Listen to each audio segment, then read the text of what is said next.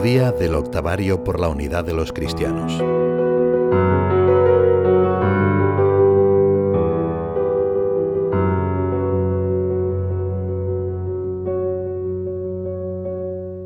San José María tenía una especial devoción por el rezo del credo, en el que paladeaba su pertenencia a la Iglesia y por tanto su relación con Dios. Cuando llegaba ese momento en la Santa Misa o al visitar la Basílica de San Pedro, lo repetía con un particular recogimiento, lo que hace pensar en el carácter autobiográfico de aquel punto de camino. Et unam sanctam catholicam et apostolicam ecclesiam. Me explico esa pausa tuya cuando rezas saboreando, creo en la Iglesia, una santa, católica y apostólica. En este quinto día del octavario, meditaremos el carácter católico y universal de la Iglesia.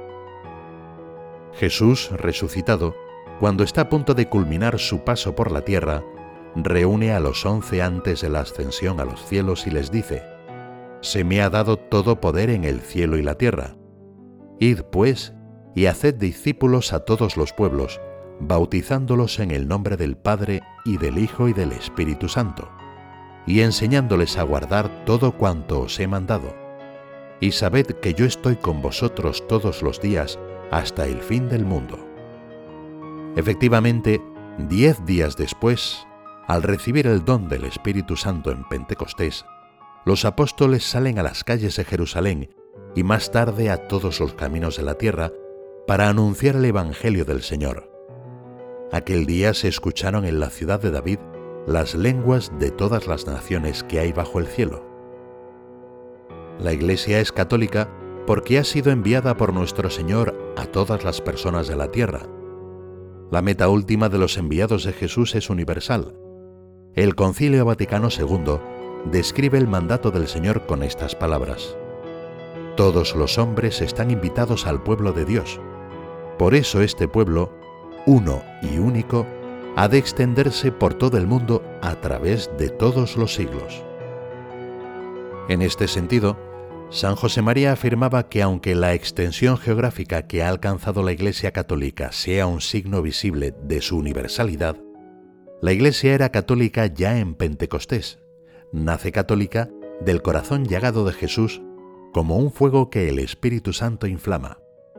Forma parte de nuestra vida de fe cuidar de nuestra propia catolicidad, rezar por nuestros hermanos en la fe de los cinco continentes, ilusionarnos con que el nombre de Jesús sea conocido y llamado en todos los rincones de la tierra, experimentar como propias las dificultades que atraviesa la Iglesia en lugares muy distintos y quizá lejanos a nosotros. Todo esto también es parte de nuestra relación con Jesucristo porque la santidad no admite fronteras,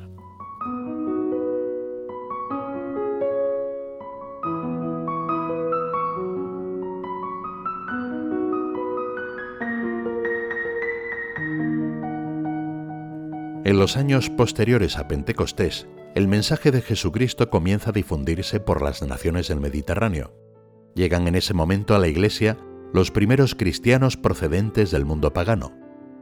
Para garantizar la unidad, los apóstoles reunidos en el concilio de Jerusalén nos legaron un criterio de libertad. A los conversos ajenos al pueblo judío decidieron no imponerles más cargas que las necesarias comprendieron que la vida de la Iglesia está sobre todo encaminada a ofrecer la sencillez del Evangelio y el encuentro personal con Jesús. Justamente por su catolicidad, la Iglesia defiende y promueve la legítima variedad en todo lo que Dios ha dejado a la libre iniciativa de los hombres. En la obra hemos aprendido desde el principio no solo a respetar la diversidad, sino a fomentarla de modo activo. Como consecuencia del fin exclusivamente divino de la obra, su espíritu es un espíritu de libertad, de amor a la libertad personal de todos los hombres. Y como ese amor a la libertad es sincero y no un mero enunciado teórico, nosotros amamos la necesaria consecuencia de la libertad, es decir, el pluralismo. En el Opus Dei, el pluralismo es querido y amado no sencillamente tolerado y en modo alguno dificultado. Este pluralismo será un rasgo característico del mensaje de San José María, ya que impulsa llevar al calor de Cristo a todos los rincones de la tierra y a todas las actividades humanas. Por eso el prelado del Opus Dei señala que quien ama la libertad logra ver lo que tiene de positivo y amable lo que otros piensan, e insiste en que valorar a quien es distinto o piensa de modo diverso es una actitud que denota libertad interior y apertura de miras. De esa libertad, dice San José María, nacerá un sano sentido de responsabilidad personal y sabréis no solo renunciar a vuestra opinión cuando veáis que no respondía bien a la verdad, sino también aceptar otro criterio sin sentiros humillados por haber cambiado de parecer.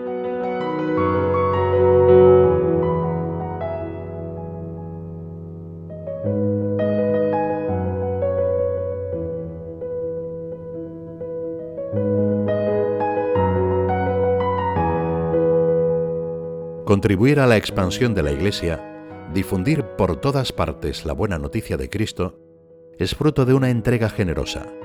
Sin embargo, sabemos que esos esfuerzos después se transformarán en la alegría de haber llevado la felicidad a los demás. Por eso, no nos conformamos con llegar a unos pocos, o solamente a aquellos que reúnan una serie de condiciones. Nuestro afán apostólico nos lleva a hablar del Señor a todo el mundo Ayúdame a pedir una nueva Pentecostés, nos animaba San José María, que abrase otra vez la tierra. San Pablo es considerado el apóstol de las gentes porque propagaba la fe entre personas muy diversas, sin excluir a nadie. Él mismo resume así su experiencia evangelizadora. Siendo libre de todos, me hice siervo de todos para ganar los más que pueda. Me hice débil con los débiles para ganar a los débiles me he hecho todo para todos para salvar de cualquier manera a algunos. En medio de las grandes persecuciones que afectaron la vida de la Iglesia en sus inicios, los cristianos aprovecharon la obligada dispersión para difundir la fe por todas las regiones vecinas, conscientes de la catolicidad del Evangelio. Como afirma el Papa Francisco, gracias al viento de la persecución, los discípulos fueron más allá con la semilla de la palabra y sembraron la palabra de Dios. De la misma manera, como hicieron los primeros cristianos, San José María nos impulsaba a no dejarnos vencer por nuestra comodidad e ir al paso de las personas que nos rodean. El cristiano ha de mostrarse siempre dispuesto a convivir con todos, a dar a todos con su trato la posibilidad de acercarse a Cristo Jesús. No puede el cristiano separarse de los demás. Para extender la Iglesia por todos los ambientes es importante profundizar en los fundamentos de nuestra fe. Así aprenderemos a comunicarla en su integridad y al mismo tiempo sabremos llevarla a cada una de las personas, teniendo en cuenta su propia manera de ser y su cultura. Cuando el cristiano comprende y vive la catolicidad, cuando advierte la urgencia de anunciar la buena nueva de salvación a todas las criaturas, sabe que, como enseña el apóstol, de hacerse todo para todos para salvarlos a todos. Acabamos nuestra oración acudiendo a Santa María, que mira a todos como hijos, para que nos ayude a dar a conocer a Jesucristo por todos los ambientes en que nos encontremos. Le pedimos que nos enseñe a aprovechar las ocasiones que nos brindan el trabajo y las relaciones sociales y familiares para dejar la alegría de Dios en muchos corazones.